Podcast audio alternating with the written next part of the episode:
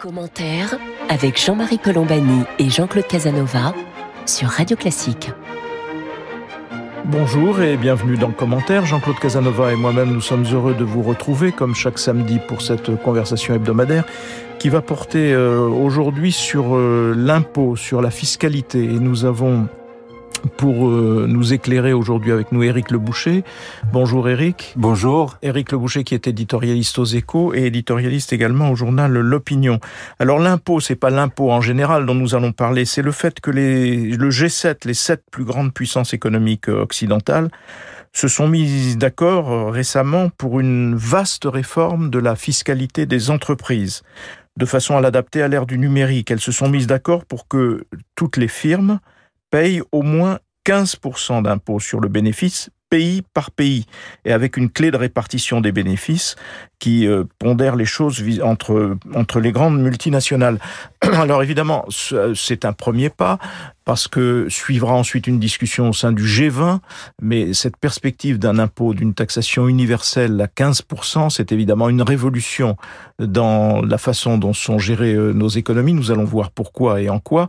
Pour, pour résumer un petit peu le, le débat, parce que tout cela touche évidemment aux grandes multinationales qui sont réputées ne pas payer d'impôts ou très peu payer d'impôts, ce qui est la vérité. Il y avait des, des bus qui circulaient aux États-Unis avec l'effigie de Jeff Bezos, donc le patron d'Amazon, et qui disait euh, Tax me if you can. Euh, faites-moi payer ou taxez-moi si vous pouvez. Et donc on est là dans, la, dans, dans une problématique qui est ancienne, Jean-Claude Casanova.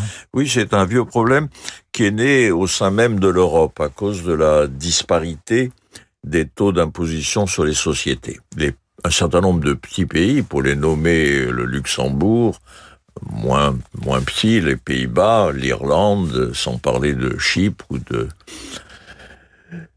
ou de Malte ont des taux d'imposition sur les sociétés très faibles, si bien que les grandes entreprises internationales mettent leur siège dans les pays qui ont des taux d'imposition sur les sociétés faibles et ont leurs activités ailleurs. Et l'Europe chiffrait la perte fiscale, c'est des calculs très difficiles à faire, entre 35 et 70 milliards d'euros.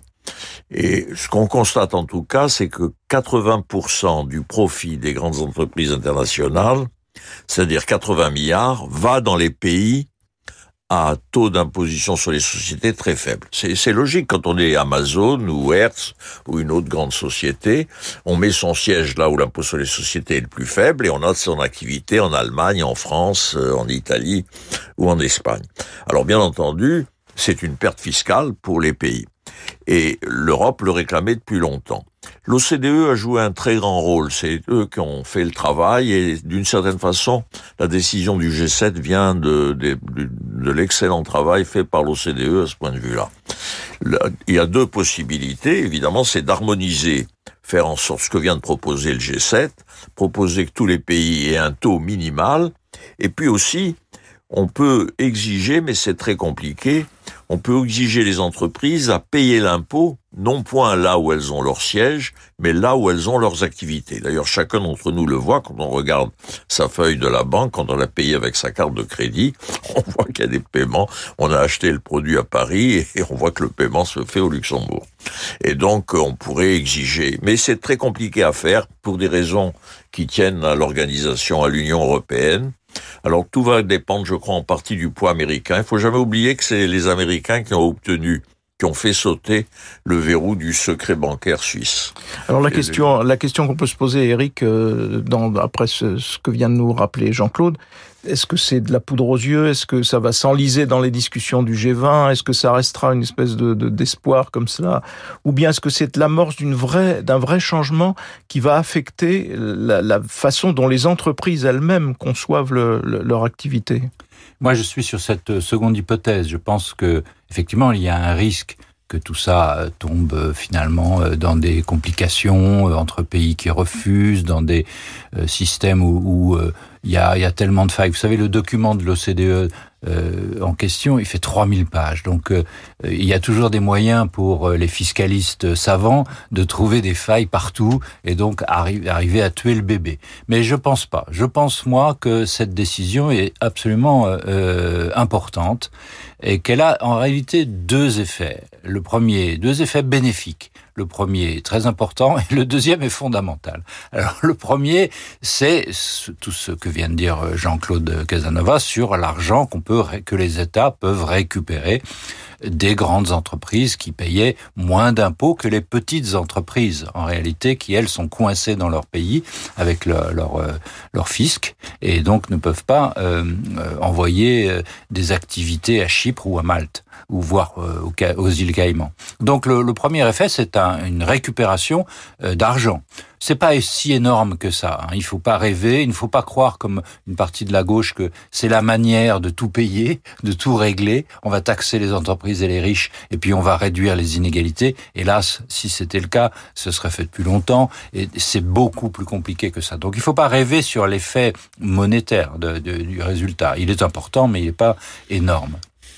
L'effet le plus important pour moi, c'est le second, c'est-à-dire que l'on met fin à ce dumping général vers le bas qui était à l'œuvre d'un point de vue fiscal, euh, donc d'un point de vue budgétaire, mais aussi social, euh, normatif, etc. Et, et euh, pour la première fois depuis donc 30 ans, les, entre les États se sont mis d'accord pour créer un socle, mais au-delà de ça, pour coopérer. Et c'est la première fois. Euh, depuis 30 ans, les États étaient en concurrence pour attirer les entreprises. Désormais, elles disent non, on se met en coopération et puis les entreprises eh bien elles, se déplaceront elles viendront là où il y a un réel intérêt euh, de qualité de main d'œuvre, de d'environnement général, de transport et autres, mais pas fiscal qui est un peu une, une, concurrence un petit peu fausse et pas bonne en économie, puisque c'est une concurrence euh, là-dessus. Je, je, pense que Jean-Claude sera tout à fait d'accord avec moi. C'est pas une bonne concurrence saine. C'est une concurrence fiscale qui est annexe et qui est pas réelle. Donc je pense que c'est pour ça que je, je crois que vraiment que c'est une décision fondamentale, les États se sont remis à coopérer et ne plus à se faire concurrence entre eux. Jean-Claude Casanova. Oui, ce sera une négociation, continuons de raisonner sur l'Europe, ce sera une négociation intra-européenne. On l'a accepté au départ parce que l'Irlande était dans une situation difficile au départ, c'était un moyen pour l'Irlande d'attirer des entreprises, etc. Mais l'Irlande s'est beaucoup développée. C'est la même chose, je pense que le Luxembourg et les Pays-Bas euh, évolueront de cette façon. Malgré tout, ce sont des pays très proches de la France et de l'Allemagne et ils suivront le mouvement. Ce sera plus compliqué avec la Hongrie parce qu'il y a une combinaison, il y a à la fois identitaire et, et spécificité du développement hongrois, euh, mais et ça sera très difficile avec les deux pays qu'on a eu tort d'accepter comme des pays membres. On aurait dû passer un simple contrat d'association, c'est-à-dire Malte euh, et Chypre. Là, vous faites allusion, Jean-Claude Casanova. Amazon peut se payer Malte sans difficulté. Quoi. Vous faites allusion, Jean-Claude Casanova, au fait que toute décision en Europe pour être appliquée nécessite, dans ces domaines nécessite l'unanimité. Oui, absolument, parce que les Anglais ont fait en sorte que dans toutes les réglementations européennes, notamment en matière fiscale, l'unanimité prévale. Et si l'unanimité, il faudra l'accord de tout le monde, et donc ça sera par des pressions politiques, c'est-à-dire en faisant comprendre que c'est leur intérêt d'accepter, d'évoluer. Et ce que propose le G7, c'est-à-dire un taux minimum, euh, c'est après tout, un taux minimum de 15%, ça ne sera pas dramatique pour ces pays. Ça réduira les emplacements de complaisance, mais il faut aussi pousser les entreprises à payer les impôts là où elles exercent leur activité. Et là, c'est compliqué parce que si on fait une loi nationale, si la France le décide, par exemple, elle sera retoquée devant la Cour de, européenne de justice. Donc il faudrait que ce soit une législation européenne. Mais pour que ce soit une législation européenne, pour que ce soit des directives européennes, l'unanimité est nécessaire. Donc il y aura une, négociation politique par pression. Il faudra faire comprendre à ces petits États sur lesquels malgré tout on a des moyens de pression. Et c'est pour ça qu'il est important que les États-Unis soient dans le coup, parce que euh, comme beaucoup de ces entreprises sont américaines et que les États-Unis poussent à ça, les États-Unis ont des moyens de pression. Je le rappelais, c'est eux qui ont fait céder la Suisse. Euh, et la Suisse est devenue désormais un pays comme un autre à ce point de vue-là. Et donc je pense qu'on peut y arriver, mais qu'il faudra du temps.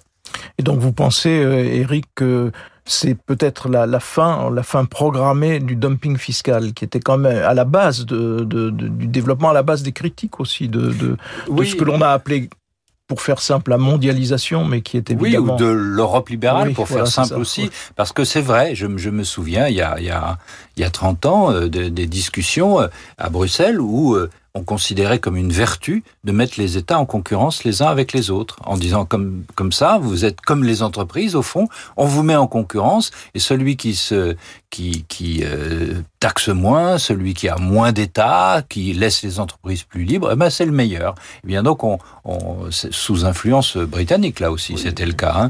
Et, et, bien euh, donc on, ça, ça, a été fait. Ça n'a pas été fait, comme le dit là encore une fois la gauche aussi, en disant on a détruit les États on a euh, euh, cassé le, les, les, services publics, etc. C'est pas vrai. Euh, en gros, le, les dépenses publiques n'ont pas beaucoup baissé. Ça n'a pas fait dépenses. ça, ça, ça, a augmenté les dettes plus que plus que baisser les, les, les, dépenses publiques. Et même, mais globalement aussi, mais même aux États-Unis en, en, vérité, même aux États-Unis, ça a très peu baissé le, le, le poids de l'État cette concurrence. Mais elle a quand même eu pour effet de d'être réelle, c'est-à-dire que les États se sont sentis sur les épaules une pression pour ne pas, pour baisser les impôts pour les entreprises en, permanence, etc. Et c'est vrai aussi d'un point de vue social, ça, ça n'a pas détruit le système social français, mais ça a pesé sur les épaules des gouvernants qui ont qui ont dû faire attention. Et je crois que là, c'est une vraie révolution si on considère que ce n'est plus par cette concurrence qu'on va aboutir au, meilleur, à la meilleure économie et au meilleur social, mais c'est par coopération entre les États. Donc fixer des socles et mettre les concurrences sur les vraies choses, sur euh, la qualité des entreprises et la qualité des services publics. Jean-Marie Colombani et Jean-Claude Casanova sur Radio Classique. Jean-Claude Casanova, Eric insistait là sur le, le rôle des États-Unis, vous-même aussi vous le faisiez, donc ça c'est quand même très lié aussi, cette avancée est très liée à l'élection de Joe Biden, parce qu'on n'imagine pas qu'une telle décision eût été possible avec euh, le gouvernement précédent ou même des gouvernements plus conservateurs. Oui, sauf que l'hostilité à Bezos était aussi très forte pour d'autres raisons du côté de C'est parce qu'il est propriétaire oui. du Washington Post, donc c'est un, un, autre sujet. Oui. Mais, mais en même temps, il faudra que l'Europe euh, ne pense pas que ce soit la, un miracle si elle aboutit à ça, parce que le problème européen, c'est aussi le poids de sa fiscalité, le poids de ses dépenses publiques et le poids de son endettement. L'Europe est quand même globalement en compétition avec les États-Unis, avec l'Asie. Quoi, donc, euh... Ça reste vrai, oui, c'est exact, oui. Mais par, par ailleurs, est-ce que ça va conduire les entreprises à, à des, des, réformes plus profondes dans le, leur mode de fonctionnement, dans leur raisonnement, dans leur comptabilité, dans la façon dont ils on, on verra déploient que... leur stratégie. Ça touche aussi, il faut le dire aussi, peut-être ça, on ne parle pas que des géants américains, ça touche aussi des grandes entreprises françaises. Cette, cette... Oui, bien entendu. Et les calculs, alors il faudra là aussi regarder euh, à la loupe parce que les calculs, euh, un des critères, ce sera que les entreprises multinationales doivent payer euh, là où elles font des activités si leur marge est supérieure à 10%. On a calculé, puisqu'on parlait de, Jack, de Bezos, que Amazon y échapperait puisque sa marge oui. globale est de 6,8%. Par contre, d'autres groupes quelques groupes français n'y échapperaient pas. Euh, bon, donc je pense qu'il faudra que les, les, les critères de l'OCDE soient, soient mieux, mieux répartis et soient mieux calculés. Tout ça, c'est un processus qui prendra du temps, comme l'a dit Jean-Claude. Euh, mais à quoi ça pourrait aboutir? C'est-à-dire, ça pourrait aboutir plus qu'un socle fiscal, mais carrément des systèmes fiscaux, des normes fiscales un peu mieux harmonisées de façon à ce qu'on y voit déjà plus clair sur la façon dont ça se passe, parce que tout ça est très opaque sur, les fameux prix de transfert, où à l'intérieur des filiales des multinationales, on se on renvoie des, paquets de, euh, de, de produits entre guillemets, c'est-à-dire d'argent, plus ou moins suivant si c'est taxé par les pays, etc. Il y a que l'entreprise elle-même qui sait comment ça marche. Et, donc il y si on met une normalisation un peu fiscale très serrée, euh, ce serait très bénéfique, on y verrait plus clair. Oui, parce que euh, Eric faisait allusion à la concurrence. La concurrence entre les entreprises, elle est profitable aux consommateurs et à l'économie si la concurrence se fait sur la qualité du travail et sur la qualité du capital, sur, la qualité des investissements. Et donc, euh, euh, il ne faut pas que, comme élément de la concurrence, il y ait de choisir un emplacement parce que la réglementation est plus favorable à cet endroit qu'à un autre. C'est un artifice, si vous voulez, qui fausse la concurrence et qui empêche, au fond, qui d'abord retire des ressources fiscales à la collectivité en place et d'autre part détourne l'entreprise de ce qu'elle doit faire, c'est-à-dire avoir des produits qui soient le moins cher possible parce que on a bien investi, on a bien choisi la nature des investissements et parce que le travail est de bonne qualité.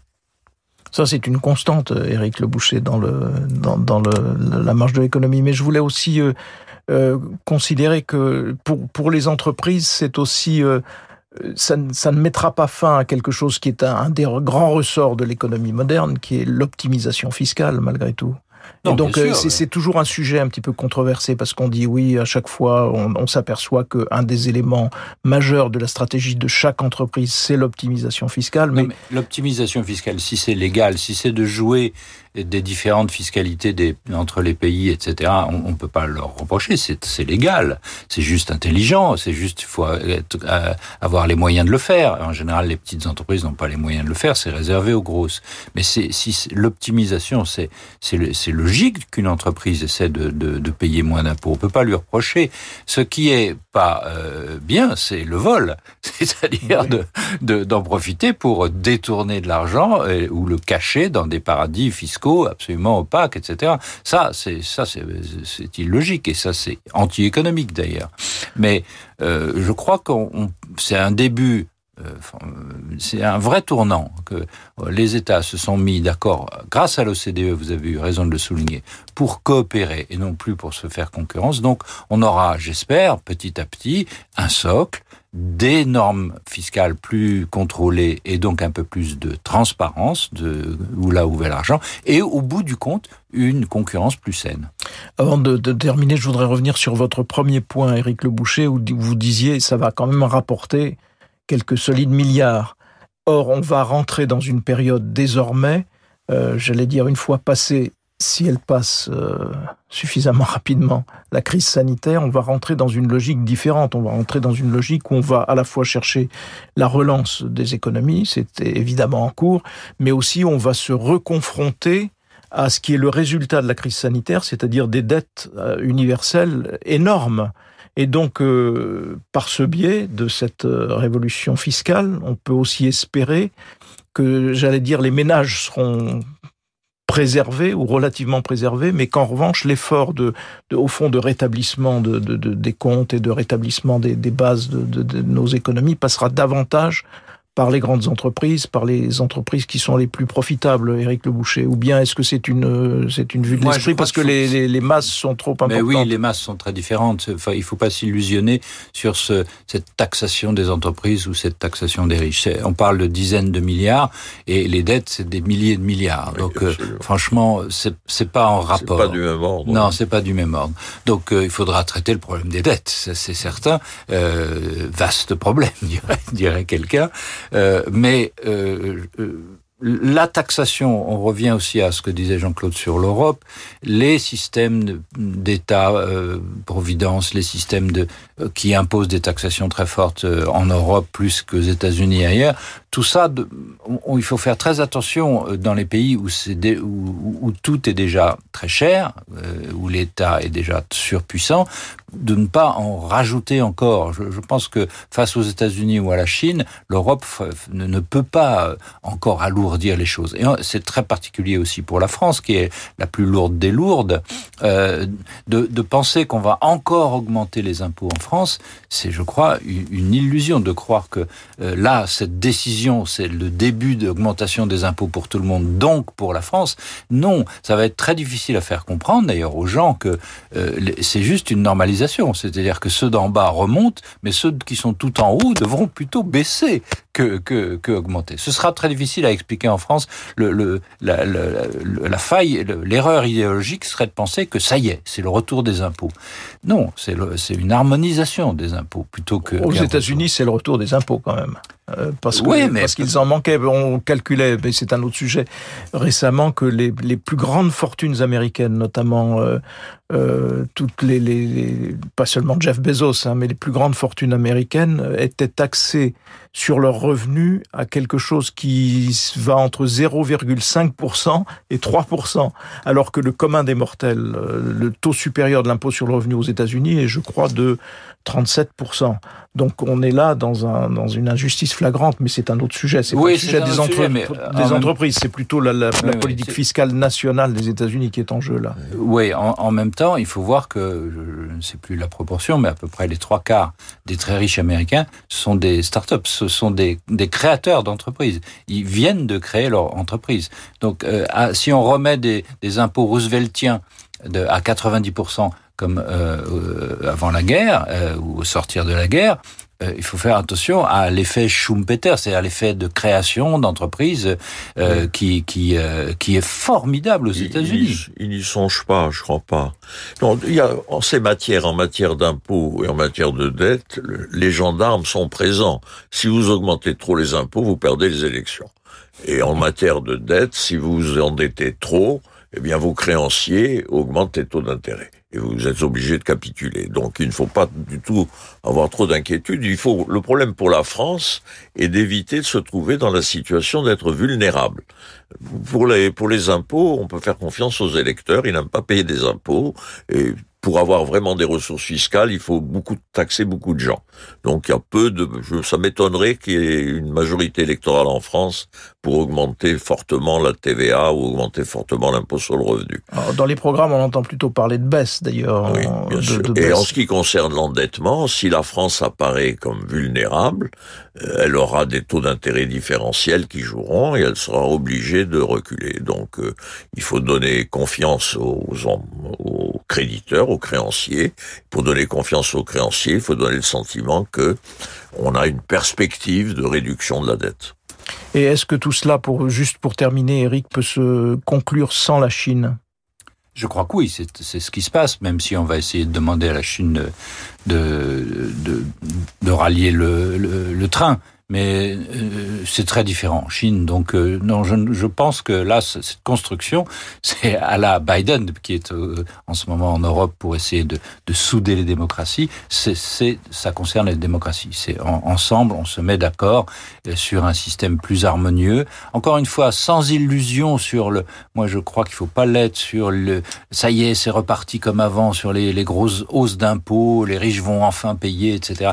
Pas d'illusion là-dessus. C'est plus c'est pas ça, mais c'est c'est très important. C'est une euh, harmonisation, c'est une coopération des États démocratiques en, entre eux pour euh, faire de la transparence, pour récupérer l'impôt qu'on leur, l'argent qu'on leur doit, qu'on doit aux États, mais pas d'illusion sur euh, sur l'époque, pas d'illusion sur cette décision. Ça n'est pas le grand retour des impôts. Voilà, merci Éric Le Boucher d'avoir été avec nous aujourd'hui. Je rappelle que vous êtes, on peut vous lire dans les Échos et aussi dans l'opinion euh, sur cette question donc d'une taxation des entreprises qui serait au minimum de 15%, mais qui est encore une fois une première étape avant d'autres discussions. Merci à vous toutes et à vous tous de nous avoir prêté attention aujourd'hui. Jean-Claude Casanova et moi-même, nous vous donnons rendez-vous samedi prochain pour une autre édition de commentaires.